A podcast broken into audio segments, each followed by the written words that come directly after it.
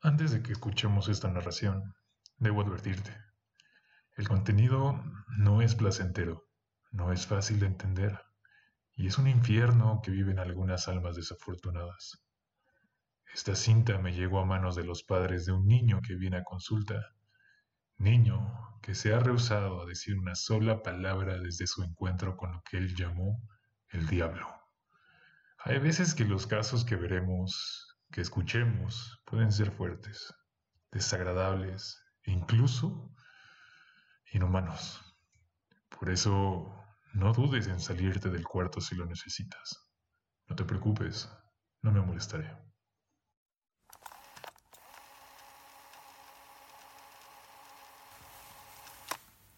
El diablo no se apiada de nadie. Seis vueltas la tierra le había dado al sol. Seis veces hicimos una misa en su nombre, y seis veces he ido a las vías del tren deseando verlo, esperándolo, deseando que la desesperación hubiera dado alguna señal, que la soledad que le carcomía el corazón se hubiera manifestado de alguna otra manera, o al menos que hubiera vuelto a casa. A veces llueve, a veces la luna se presenta, me acompaña en mi luto y baña con luz la cruz de hierro que año con año me espera. Y hay veces como hoy, que ni las estrellas aparecen. El diablo no se apiada de nadie. Era el sexto año que me encontraba fumando, que esperaba sentir en mis dedos la premonición del tren que noche con noche se mantenía fiel a su segundero, y que lamentablemente nadie más que él sabía que seguía cumpliendo. Como siempre, el tren pasó, con solo una luz al frente y con sus vagones a tope, lanzando uno que otro pedazo de carbón a su paso. Seis minutos tardó el tren en recorrer este punto por completo. Durante seis minutos fumé en silencio. Durante seis minutos mi corazón palpitó al son de las ruedas pasando por las vías. Mi ritual había acabado. Me limpié las lágrimas, encendí otro cigarro mientras daba la vuelta para dirigirme a mi carro cuando escuché el crujir de la tierra bajo las suelas de un desconocido y una frase que nunca olvidaré. Dicen que el diablo no se apiada de nadie, pero eso es mentira. Lo lamento, hijo. Cada año a lo lejos veo tu ritual e incluso estuve presente hace seis años. Sin embargo, me encontraba demasiado lejos para hacer algo.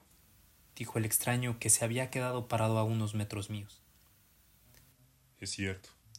Tengo prohibido meterme en asuntos humanos, mi padre me dejó claro que el libre albedrío es lo que los hace diferentes. Incluso he disfrutado de sus elecciones.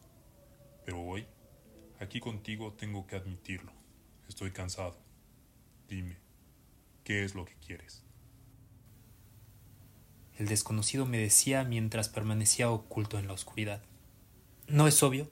Que vuelva, me ha dejado solo y no tolero este mundo sin su presencia. Respondí entendiendo a la perfección de quién era. Eso solo una persona logró hacer y lamentablemente no fui yo. Sin embargo, pídeme que no se diga más, que el diablo no es piadoso. Quiero solo una cosa y es que mi hijo vuelva. El sujeto sonrió, me pidió un cigarro se lo di. Le ofrecí fuego y riendo entre dientes me dijo que no lo necesitaba. Me tocó el hombro. Su mano era pesada y fría, tan fría que sin importar las capas de tela que me cubrían, alcanzó mi piel. Ya está hecho. Suerte. El desconocido cruzó las vías del tren y siguió caminando hasta que la silueta se perdió en la noche. El diablo no se apiada de nadie. Manejé en piloto automático con un blues en la radio y fumando el último cigarro de mi cajetilla, y aparentemente de la noche. Llegué a mi departamento, sin ganas, sin motivos y sin nada que hacer. Al día siguiente, era sábado. No tenía pendientes ni citas que me detuvieran. Abrí el refrigerador, conté las cervezas y por suerte habían seis. Las tomé, me aventé al sillón y prendí la televisión. Infomerciales en todos lados, gente sonriendo, gente torpe, ancianos con problemas de vista. Pero después de la sexta propaganda caí en trance y veía la caja sin notar las figuras, concentrándome en las cervezas y deseando haber comprado más cigarros. Era mi última cerveza y estaba considerando abrir el brandy. Me paré. Me dirigí a la bodega. Tambaleando me pegué con la mesa de la cocina. Maldije, maldije por todo este tiempo solo, por la necesidad de tener que embriagarme, porque ella no quiso seguir a mi lado, porque empezaba a olvidar su voz, y finalmente maldije al diablo, porque aunque fuera por unos minutos, me hizo creer que me lo devolvería. Lloré debajo de la mesa, en el piso sucio de la cocina, hasta que no pude más, hasta que la tristeza me venció y me dormí. El diablo no se apiada de nadie. Me desperté en la cama, con unas ganas terribles de hot cakes, papas hash brown y tocino. Abrí el refrigerador solo por costumbre. Ya sabía que no tenía ningún ingrediente que ayudara a saciar mi apetito. En la cocina puse el café. En mi cuarto me puse una chamarra, unos pants, mis tenis. Agarré mi cartera y los audífonos que se encontraban al lado de ella. Elevador o escaleras, pensé. Mientras que por los auriculares escuchaba Led Zeppelin, giré y abrí la puerta de las escaleras. Un poco de ejercicio no me vendría mal. En la calle todo se veía diferente me recordó la primera y única vez que sentí los efectos del Prozac. El sol brillaba más amarillo, el pasto era más verde y en mí nacía esa necesidad de ser cordial con todos. Entré al supermercado, saludé al policía de la entrada, tomé un carrito y lo llené con comida que hacía tiempo no comía, pero que por alguna razón necesitaba. Frituras, refresco, helado y carne, mucha carne, además de claro lo necesario para mi desayuno. Estaba a punto de dirigirme a la salida cuando pasé por la sección de alcohol. Tenía la intención de comprar cerveza. Sin embargo, vi el tequila y mi mano automáticamente lo tomó. Me pareció extraño. A mí no me gusta el tequila. Odio el tequila. Pensé mientras mi mano lo metía al carrito y caminé hacia la salida. Saludé a la chica de la caja. Era joven y atractiva. Seguramente tenía unos 30 años menos que yo. Miré su gafete buscando su nombre. Susana. Buen nombre. Sencillo. Susana, disculpa, pero ¿te gustaría ir por unas cervezas cuando acabe tu turno? No tenía idea de dónde había salido ese impulso, pero sabía que no quería estar solo. Disculpe, no se lo tomé a mal, pero usted podría ser mi padre, me respondió mientras en su cara se fijaba una expresión de asco y miedo. Sí, tienes razón, disculpa. Pagué con mi tarjeta Firmé y me despedí de ella mientras rozaba su mano al tomar el ticket. Llegué a mi departamento. Hice el tan deseado desayuno. Mi estómago rugía. Apagué el café, prendí las bocinas, me serví una taza, lo mezclé con whisky y me senté a desayunar al ritmo de The Rolling Stones.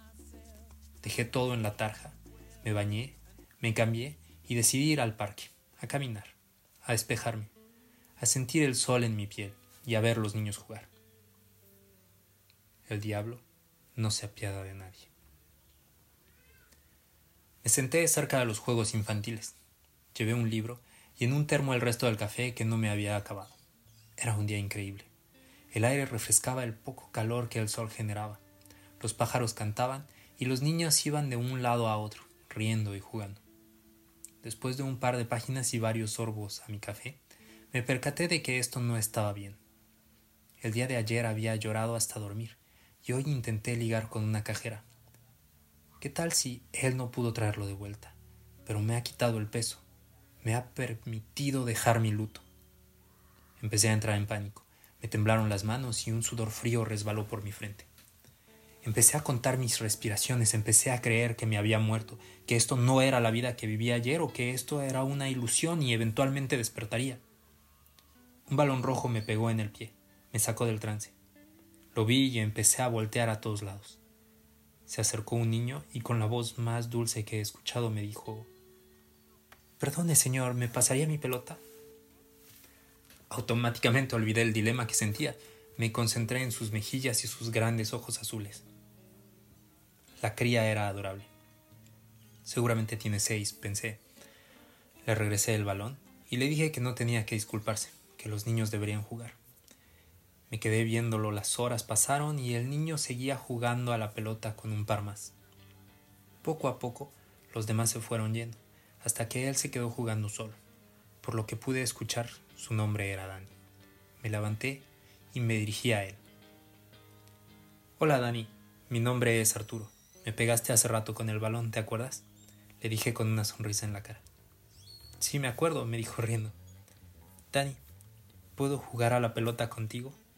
Ya vi que la mayoría de tus amigos se fueron y jugar solo no puede ser aburrido. Mm, no lo sé. Mi mamá me dijo que me alejara de los extraños y además ya casi viene por mí. Pero no soy un extraño. Me llamo Arturo y te regresé tu pelota. Además es mejor esperar juntos a tu mamá. ¿Qué tal que llega un extraño y quiere hacerte daño? Tienes razón, Arturo, pero tú eres portero. Claro, soy bueno como portero. Sonreí de oreja a oreja. Mi plan estaba en marcha. El diablo no se apiada de nadie. Después de jugar media hora, saqué mi celular y pretendí que me había marcado la mamá de Daniel. No lo entiendo. Tantas películas, series, libros, noticias, y aún así los padres dejan solos a sus hijos. No es que los niños sean los tontos, solo son humanos, confiados, y el único temor que tienen es al inmediato. En cambio, los padres, que permiten que sus hijos jueguen sin supervisión y sin cuidado, sí son los verdaderos ingenuos. Dani, grité, y él se acercó. Tu mamá me ha marcado, que tardará un par de horas más y yo ya tengo mucha hambre. Le dije dónde vivo y al parecer pasará por ti a las seis. ¿Quieres ir por unas hamburguesas? Pobre Dani. Sonrió tan pronto escuchó la palabra hamburguesas y me ofreció la mano. Caminamos a mi departamento. Le dije que no se quedara atrás, que me diera la mano y que viera a ambos lados antes de cruzar la calle. Era un niño adorable. Orden que le daba, orden que seguía. Empezó a cantar Baby Shark y a mecer mi mano. Me contó de su color favorito, de dónde trabajaba su mamá y que su comida favorita eran las hamburguesas. Seis minutos después nos encontrábamos en la entrada de mi departamento. Subimos al elevador. Le pedí a Dani que marcara el número seis. Le conté de la comida que tenía en mi departamento y me confesó que tenía que ir al baño. El elevador se abrió y corrimos a mi puerta. La abrí y lo llevé al baño. Tan pronto cerró la puerta, corrí en busca de mi botiquín. Lo abrí y busqué cualquier tipo de sedante. ¿Cómo es posible que no sepas qué medicamentos tienes? Pensé mientras aventaba cajas y estuchas de píldoras. Por fin, encontré propol. Lo diluí y llené una jeringa mientras escuchaba cómo se abría la puerta del baño. Dani, te tengo una sorpresa. Cierra los ojos. grité mientras salía de mi recámara. Dani se encontraba con los ojos cerrados en medio de mi sala. Me acerqué y le pedí que todavía, con los ojos cerrados, levantara las manos. Como era de esperarse, lo hizo y pude ver en su pequeño cuello el lugar donde insertaría la aguja. La inserté. Dani gritó y lloró, pero con la otra mano le tapé la boca. Poco a poco sus músculos perdieron fuerza y finalmente después de seis minutos habían perdido conciencia. Lo senté en mi sillón. Abrí la alacena, saqué el tequila, bebí directo de la botella por seis segundos y al poner la botella en la mesa sentí una llama arder dentro de mí. Mi corazón palpitaba de nuevo y me sentí vivo. Fue en busca de algo con que amarrarlo. Entré a mi cuarto y al verme al espejo me quedé paralizado. No podía creerlo. Era mi silueta, era mi ropa, pero en mi cara veía a mi hijo.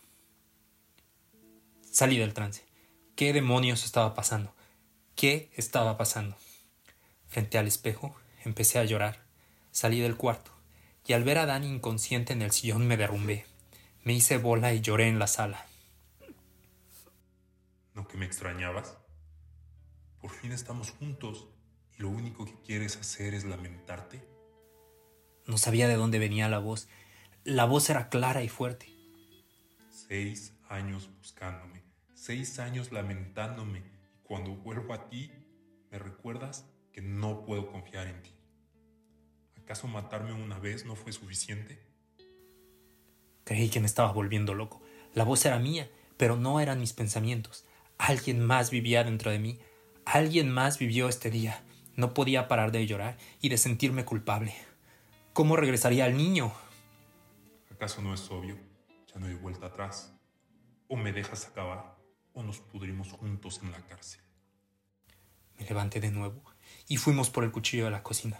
Cortamos un pedazo de tela y amarramos a Dani. Gran elección, papá. Justo como me gustan. Jóvenes, tiernos e inocentes.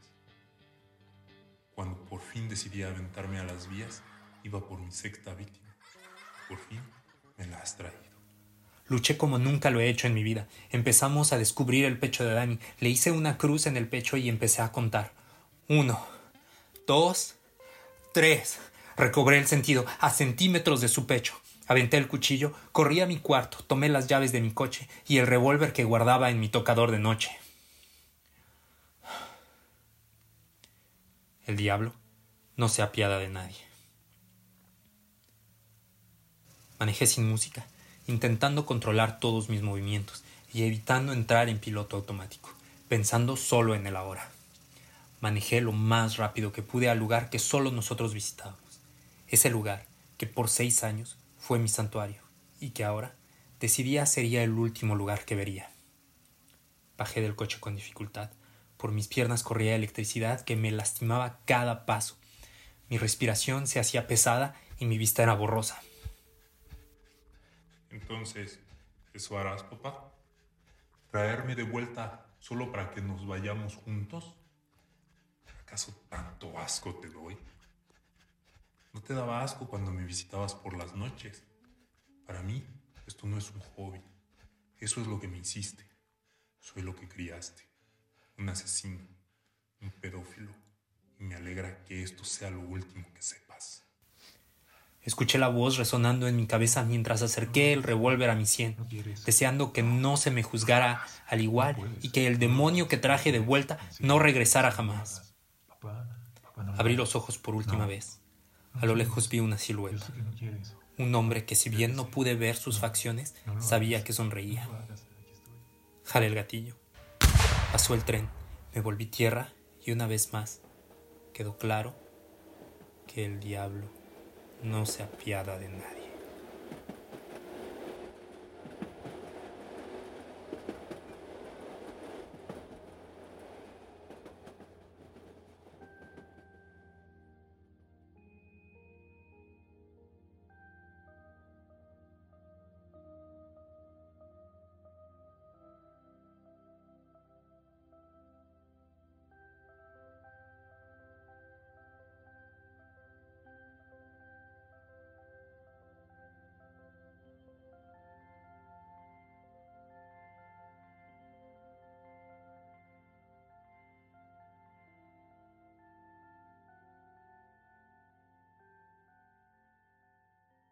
Para más información del programa, videos, imágenes y datos curiosos, visita nuestras redes sociales. Si quisieras contribuir con este podcast, envía un correo a fantasticodr.noche.gmail.com Todas las historias narradas en este podcast están bajo una licencia de Creative Commons y cuentan con la autorización escrita de los autores. Cualquier reproducción parcial o total debe ser expresamente permitida por el equipo de Doctor Noche.